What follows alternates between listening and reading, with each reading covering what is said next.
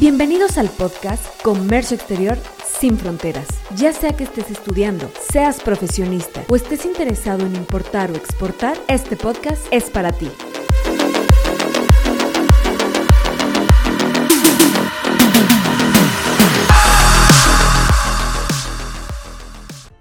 Buenas tardes traders. Bienvenidos a este nuevo episodio de Comercio Exterior. Les habla su amiga Daniela Prado de la consultoría Trade Comercio Exterior. Hoy vamos a hablar de un tema que todos los que estamos involucrados en el comercio exterior le tememos, el famosísimo PAMA, que es el procedimiento administrativo en materia aduanera. ¿Qué significa como tal? Bueno, pues es una secuencia lógica que le permite a la autoridad aduanera determinar si una mercancía de origen o procedencia extranjera se encuentra de manera legal en el país o bien si su estancia en territorio nacional ha cubierto los requisitos y formalidades que exige la legislación aduanera que le es aplicable. También lo podemos definir como el conjunto de actos que realiza una aduana con la finalidad de embargar precautoriamente la mercancía cuando ella presume que se está cometiendo alguno de los supuestos que marca el artículo 151 de la ley aduanera. Más adelante les diré algunos de los errores más comunes que se comete a la hora de importar esta mercancía extranjera. Pero bueno, en pocas palabras, es decir que se tiene como obligación corroborar que lo que esté declarando el importador concuerde con lo que trae físicamente en el contenedor. Aquí les diré algunos de los casos en los que las autoridades aduaneras procederán al embargo precautorio de las mercancías y de los medios que se transporten y bueno, pues como son varios, les diré los errores más comunes que el importador comete. Una puede ser cuando nos toca estar ante el mecanismo de selección automatizada y nos toca el reconocimiento. Esto es el famoso semáforo rojo. Y al momento de verificar la mercancía, resulta que esta mercancía está sujeta al cumplimiento de ciertas restricciones no arancelarias o normas oficiales mexicanas y no se ha dado cumplimiento previo a esta importación. Con esto, la autoridad asume que estamos tratando de evitar el cumplimiento de dichas restricciones. Otra puede ser cuando la mercancía estaba sujeta a una cuota compensatoria y deliberadamente no estamos efectuando el pago de dicha cuota compensatoria.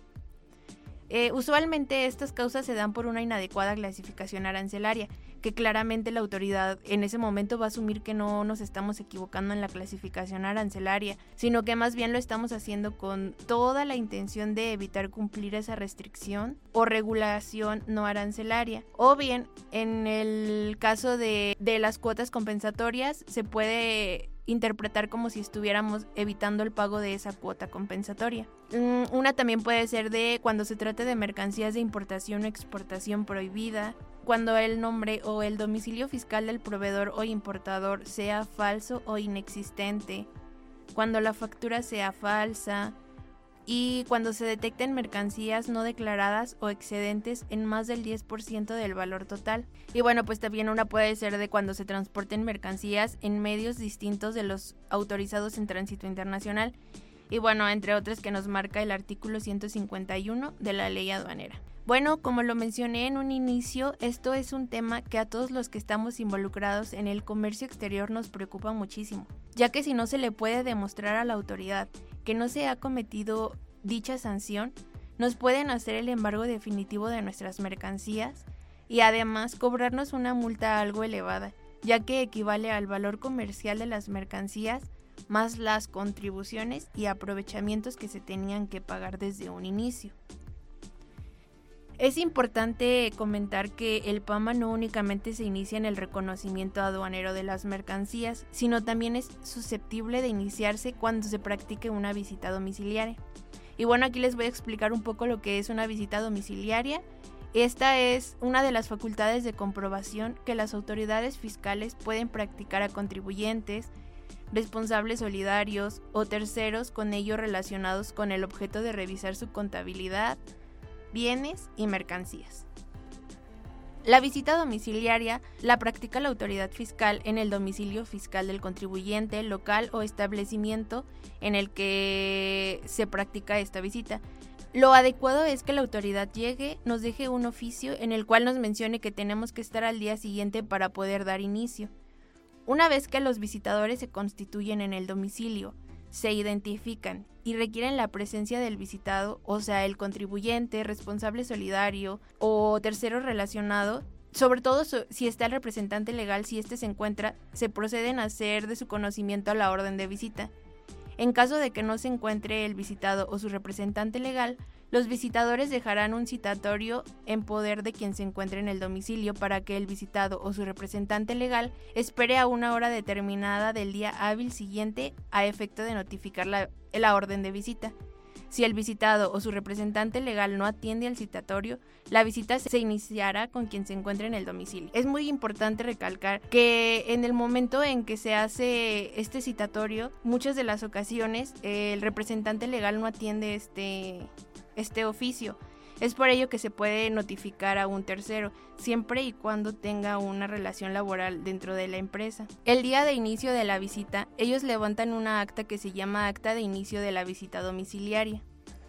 La autoridad, dando inicio a la visita domiciliaria, da un recorrido por las instalaciones en donde ellos empiezan a levantar un inventario de toda la mercancía extranjera, detallando cada una de la mercancía que se está revisando. Este es muy importante que se detalle perfectamente la mercancía que se está revisando. En este caso, si es ropa, puede detallarse en tipo de tela, color, eh, procedencia, etcétera, y entre otros detalles que se incluyen a la hora de hacer el inventario. Una vez ya hecho el inventario, ellos nos solicitan que acreditemos la legal estancia de dicho equipo y pues bueno, además de eso requerirán otros datos, informes, documentos, contabilidad y demás papeles del ejercicio o ejercicios fiscales a revisar. Y pues bueno, el visitado tendrá la obligación de ponerlos a disposición del visitador. Así también deberán permitir a los visitadores la verificación de bienes y mercancías. Documentos, estados de cuentas bancarias, discos, cintas o cualquier medio procesable de almacenamiento de datos y equipo de cómputo que se tenga el contribuyente en el lugar visitado. Los visitadores podrán asegurar la contabilidad, correspondencia o bienes que estén registrados en la contabilidad y podrán sellar, marcar en dichos documentos muebles, archiveros u oficinas siempre que dicho aseguramiento no afecte las actividades del visitado. Una vez ya que estén sellados la maquinaria o así no se puede mover ni siquiera sacar del, lugar. En la visita y antes de que sea levantada el acta final, las autoridades levantarán actas parciales en las cuales se harán constar hechos, omisiones o circunstancias que tuvieran lugar durante el desarrollo de la visita. En el desarrollo de la visita, las autoridades fiscales podrán conocer hechos u omisiones que entrañen incumplimiento de las obligaciones fiscales del visitado. Eh, las autoridades también podrán determinar presuntivamente la utilidad fiscal, ingresos y valor de los actos, actividades o activos en los supuestos y conforme a lo dispuesto en el Código Fiscal de la Federación, independientemente de las sanciones a que haya lugar. Es muy importante que todo se tenga a la mano. En caso de no tener cómo comprobar en ese momento por cualquier cosa y decirle al auditor, ¿sabes qué? No tengo el expediente, no se encuentra el responsable de quien lleva esto, o etcétera, algún otro inconveniente que se nos presente en ese momento, para la autoridad definitivamente es una causa de PAMA ya que ella en ese momento dará por hecho que la mercancía es ilegal en territorio nacional. Las autoridades levantarán un acta final y en el cierre de la misma deberá estar presente el visitado o su representante legal en caso de que éste no estuviera presente. Le dejarán citatorio para que éste presente a una hora determinada del día siguiente y si no se presenta en el acta final se levantará antes de quien esté presente en el domicilio visitado. En ese momento cualquiera de los visitadores que hubiera intervenido en la visita, el visitado o la persona con quien se entiende la negligencia y los testigos firmarán el acta a la que se le dejará copia al visitado. Las autoridades determinarán el crédito fiscal a cargo del contribuyente visitado, accesorios e incluso podrán imponer sanciones por infracciones a las disposiciones fiscales si así se procede. El crédito fiscal se notificará al contribuyente dentro de los seis meses contados a partir de la fecha que se levante el acta final de la visita. Bueno, pues una vez ya hecha el acta inicial del embargo precautorio, tenemos que tomar en cuenta que, como lo mencioné hace rato, la mercancía, mobiliario o máquinas embargadas que se les coloque el sello se resguarda y pues como lo dije no se puede sacar del domicilio, no se puede usar ni se puede mover.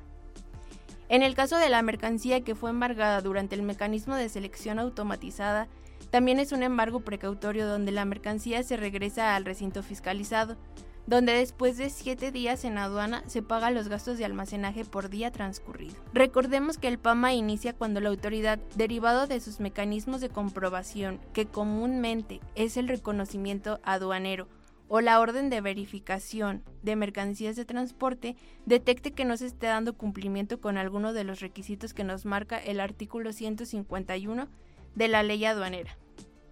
Siendo así, se procede al levantamiento de un acta de inicio que comúnmente, como lo dije, es el PAMA físicamente. Esta acta de inicio debe de cumplir con los requisitos que establece el artículo 150 de la ley aduanera. Se le notifica al importador o al agente aduanal. Y a partir de ahí se les conceden 10 días para presentar sus pruebas y alegatos. Esto lo podemos tomar como una oportunidad que tiene el importador para poder exponer sus pruebas y así poder ir desvirtuando las, irregularidades que se le observaron en el acta inicial. Y bueno, una vez que te notificaron que presentes o no presentes este escrito, eh, la autoridad cuenta con un plazo para emitir una resolución definitiva, donde se valoran los argumentos y pruebas que se presentan dentro del procedimiento. Hay dos tipos de resoluciones que la autoridad emite. Esta puede ser la absolutoria, cuando tú como importador logras desvirtuar la causal de tu embargamiento precautorio y en ese momento se te devuelve toda tu mercancía. Lo único malo que tiene esto puede ser que la autoridad se tarde un poco en entregar tu expediente. Y bueno, pues el otro es la resolución condenatoria, que es cuando aún así entregaste todas tus pruebas, alegatos y cualquier otra cosa para desvirtuar, la autoridad decide que no son suficientes y ante esto te, te, impone un crédito fiscal. Y bueno, pues por eso es muy importante tener muy controlados nuestros activos fijos, más si son de procedencia extranjera.